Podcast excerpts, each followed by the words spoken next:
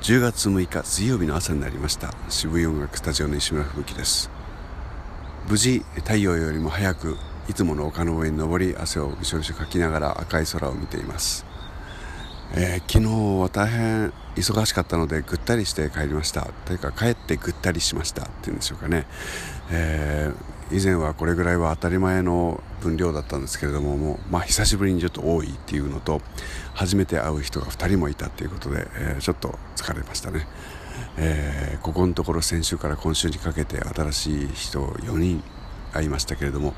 そうですね。多分入会はしないだろうという人2人も大変満足して楽しそうに帰ってまいりました。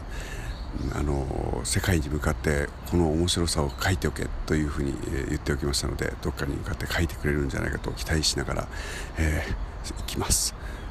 今日も若干忙しいです。そろそろやらなければならないことに着手しなければ。